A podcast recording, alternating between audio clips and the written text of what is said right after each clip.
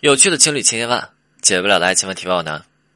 很多人会特别奇怪啊，就是为什么自己的男朋友，他一吵架他就拉黑自己的微信，他一吵架他就拉黑自己的电话，对吧？很多女生会想说，就是他们怎么这个样子啊？他们为什么这么对我啊？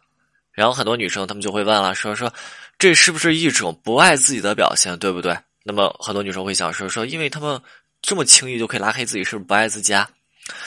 怎么说呢？就是那种一吵架就拉黑，一吵架就拉黑，就是这样的男生不能说说是不爱女生的。首先，这样一吵架就拉黑的男生呢，首先是你会发现这样的男生他们不够成熟吧，对吧？我们都知道，拉黑是一种情绪上的发泄，这样情绪的发泄呢，你会发现他还特别的激烈。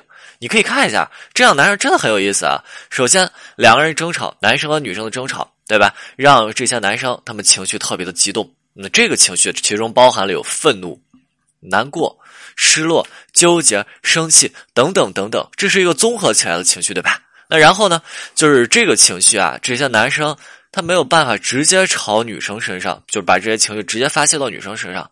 那无论是因为说这个男生呢，他还想和女生在一起，对吧？男生当中理性当中知道说，如果再战斗下去，如果再争吵下去，两个人感情就要凉凉了。就是两个人当时如果没有没有一个人说先冷静，对吧？如果没有一个人先让步，对吧？两个人就完蛋了。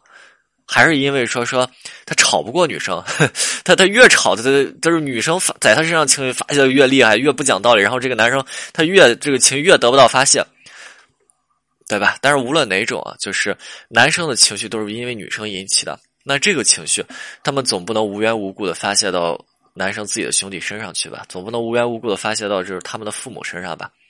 就是但凡是有点担当或者说有点责任感的男生，都不会因为这个情绪。都是不会因为自己当下情绪不好牵连到别人，但是这些男生他们是不是还要发泄？所以你会发现说最后怎么办？最后只能发泄到两个人联系途径上，因为男生潜意识当中会觉得说说 OK，我把你拉黑，我把这个情绪发泄到联系途径上，你感受到我发泄的情绪，你也会难受，你能感受到我现在情绪特别糟糕，对吧？所以很多女生怎么样看到被拉黑，她情绪不好了吧？感受到男生情绪的糟糕了吧？这就是情绪传递的一致性。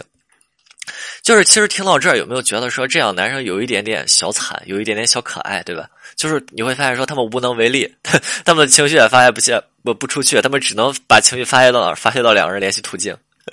所以啊，就是拉黑删除的男生，他们的这些一吵架又拉黑自呃就拉黑我们的这种行为啊，他们不是不爱我们了，他们不不是不爱我们，对吧？而是说他们有情绪发泄不出来。当然啊，女生们也得注意啊。就是你想一下，这样的男生除了不够成熟之外呢，你会发现说他们也是情绪化的，对不对？他们是情绪化的，他们很多行为都是过激行为，都是情绪化的行为。那么对于情绪化的男生来讲，很多时候他们就像跟一小孩一样，对吧？拉黑了女生，就是这些男生怎么样？他们还会觉得自己很委屈，委屈的要命。所以啊，女生在和这样男生相处的时候，很多时候一定要给予他们一个发泄途径的这么一个渠道。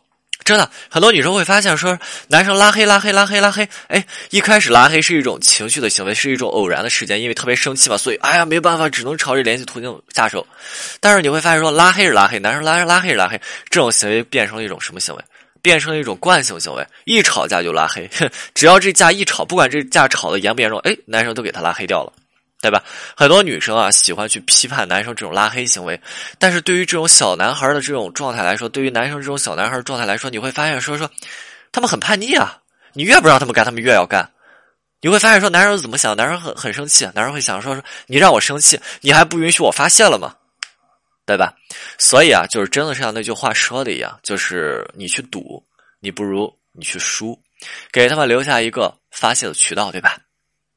你总得让他们把这些情绪发泄出来吧？就是之前音频当中有讲过嘛，就是你会发现说女生有情绪，女生不高兴，对吧？对身体特别不好，往上乳腺癌，往下是子宫癌。男生一样的，你会发现说说男生怎么样？男生就是经常肝不好，为什么给情绪发泄不出来？所以一定要给男生给自己男朋友留一个发泄出来这么渠道，对吧？就是你会发现说，不然啊，不然你会发现，当他们这种行为一吵架就拉黑，一吵架就拉黑，这种行为从真的从情绪化的这种偶然事件变成一种惯性事件的时候，你会发现说，是不是最后难受的是谁？难受还是我们？给对方留下一个发泄的渠道吧，不要说说好像一争吵的时候自己就站在一个道德的制高点，不停的想要去让男生去迁就自己，一定要学会说偶尔的去迁就一下男生。